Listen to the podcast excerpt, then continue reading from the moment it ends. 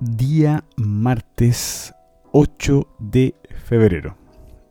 Parto este, este capítulo de este podcast eh, dando las disculpas y las excusas del programa del día de ayer lunes y el gran eh, y anunciado compilado semanal que no vio la luz finalmente, pero por una muy buena, buena razón me tomé unos días de vacaciones junto a mi familia, así que eh, era más, más que merecido. Eh, lamento no haber informado en su, en su debido momento, pero eh, surgió de forma espontánea, así que hoy día, día martes 8 de febrero, ya continuamos, eso sí, la semana informativa, así que sin más, bueno, para que estés atento a todos los, aconteceres, recuerda que eh, me puedes seguir en mis redes sociales, en mi canal de YouTube y suscríbete a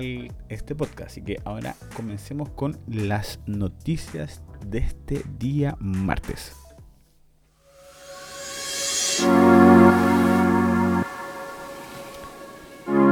Antes de continuar, no olvides suscribirte a este podcast ya sea de cualquiera de las aplicaciones en la cual me estés escuchando. También no olvides activar las notificaciones, la campanita en ya sea en Spotify o en Apple Podcast. También en la descripción de cada uno de los capítulos encontrarás link directo a mis redes sociales, tanto a mi Instagram, Twitter, Facebook y canal de YouTube. No olvides suscribirte y seguirme para que estés atento también y el día del acontecer de este podcast y cada una también de mis redes. Ahora, sin más, las noticias.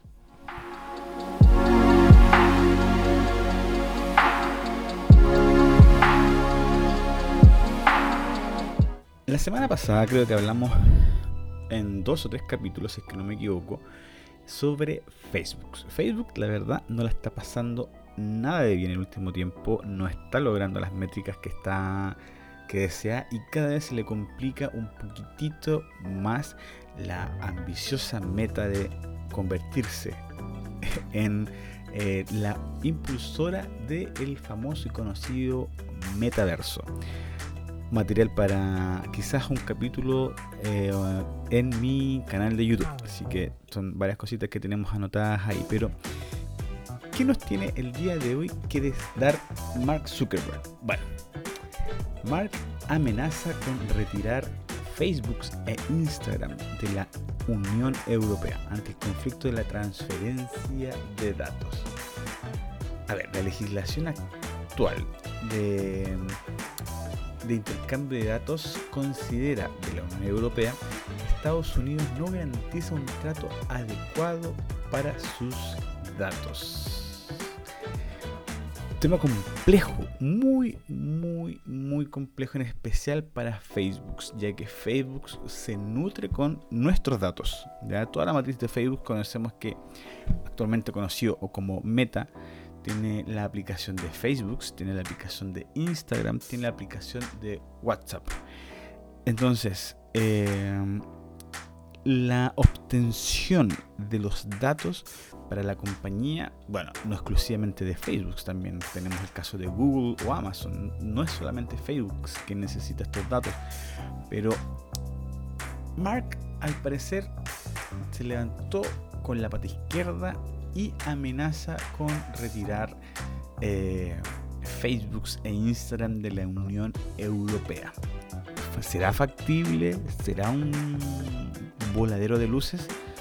Yo creo que va más que nada por ese lado.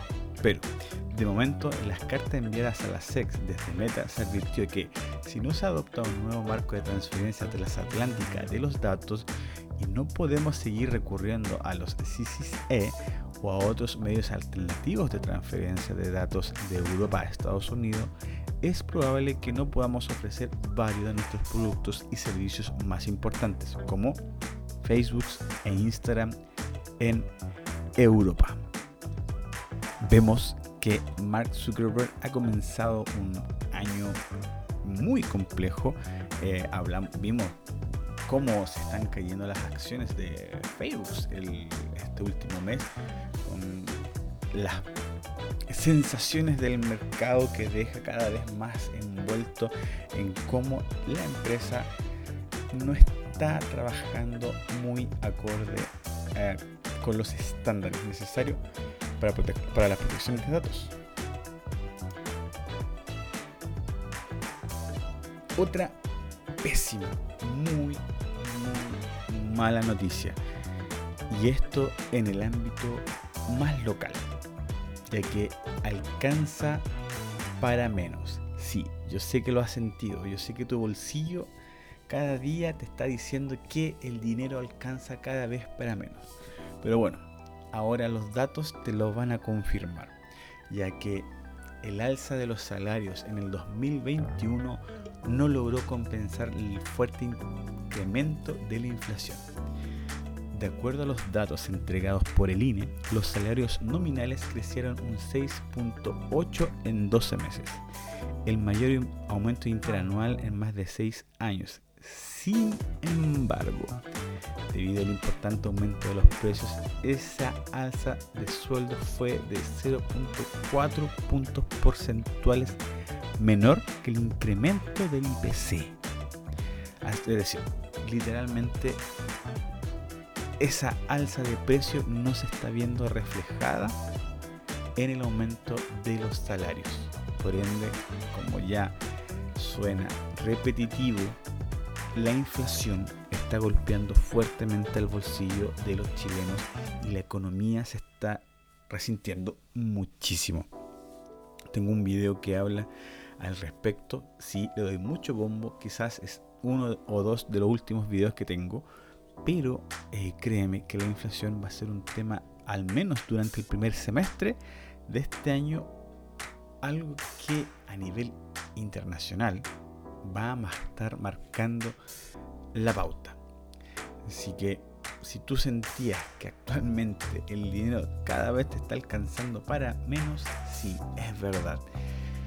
Y actualmente los datos de que entregó el día de ayer el INE lo confirman. Como te comento, finalmente, eh, aunque el, salario aumentó un 6.8 en los últimos 12 meses, no fue suficiente para hacer la compensación con el alza en el IPC y solamente tenemos una contracción del 0.4 puntos porcentuales perdón, menores. Quizás una buena noticia, si lo vemos desde una perspectiva local, es que el IPSA finalmente logra desacoplarse ante una nueva caída de Wall Street y el dólar cae a la espera del IPC. El comienzo del año para la bolsa estadounidense, bueno, siguen en terreno negativo. Si bien el día de ayer el Dow Jones terminó la sesión como se diría en plano, el ISP 500 y el Nasdaq retrocedieron 0.53% y 0.58% respectivamente. Desde Wells Fargo explicaron que los inversionistas continúan lidiando con los pivotes percibidos como agresivos de los bancos centrales mundiales. JP Morgan afirmó que la volatilidad se está moderando y esperamos fuertes entradas de capital de inversionistas sistemáticos, así como recompras corporativas que están aumentando después de los recientes periodos de bloqueo relacionados con las ganancias. Pero el IPSA no se alineó con Estados Unidos y subió un 1.10% llegando a 4.474.10. Entre los papeles más transados estuvieron eh, SQMB, que escaló a 5.22%, CAP, que avanzó un 3.66%, y el CMPC, que trepó a 3.23%. Desde Visa, perdón, desde Vice Inversiones actualizó su precio objetivo para el IPSA a niveles de 5.570 para el 2020 esperan que las utilidades caigan un 10% luego que en el periodo del 2021 se vio un incremento del 67%. En el reporte destacaron que el IPSA representa un descuento del 30% frente a la medida de 5 años en su ratio de utilidad por acción, lo que a su juicio configura un perfil de riesgo retorno altamente atractivo actualmente. Excelente noticia para terminar la jornada. Un capítulo conciso, rápido, con noticias eh, mucho más al hueso, mucho más rápida. Creo que es lo que va necesitando. Eh, espero que te gusten los nuevos formatos. Estamos cada día tratando de ir mejorando y probando nuevas estrategias. Así que em, muchas gracias también por cada una de las escuchas que tengo actualmente. Eh, se los agradezco. Hay capítulos que están funcionando muy muy bien, otros capítulos que obviamente eh, tienen menos, menos repercusión. Eh, pero de cada uno de los capítulos créeme que he ido aprendiendo, trato de ir mejorando. me gusta mucho realizar todo este proyecto, espero que, que en el tiempo lo pueda seguir perdurando.